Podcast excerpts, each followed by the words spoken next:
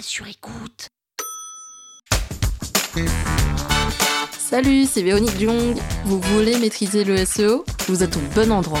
Un épisode par jour et vous aurez fait le tour. Vous allez devenir l'ami des robots. Power Angels.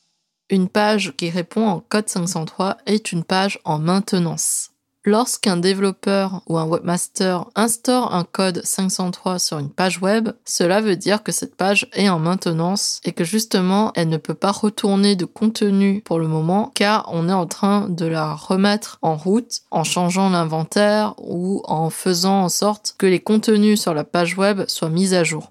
Le code 503 pour une page web est donc un code pour désigner la maintenance de la page.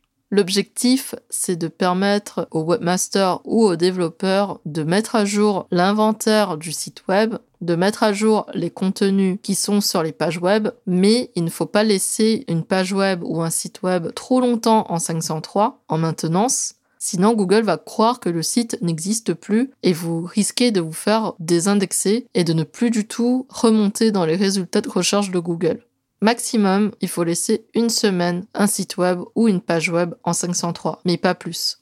Moi, la première fois que j'ai vu le code 503, je me suis dit, mince, là le site, il va plus exister, il va disparaître des résultats de recherche de Google, alors que finalement, avec une mise à jour des contenus, le site web est revenu aussitôt et il est bien resté indexé dans les résultats de Google.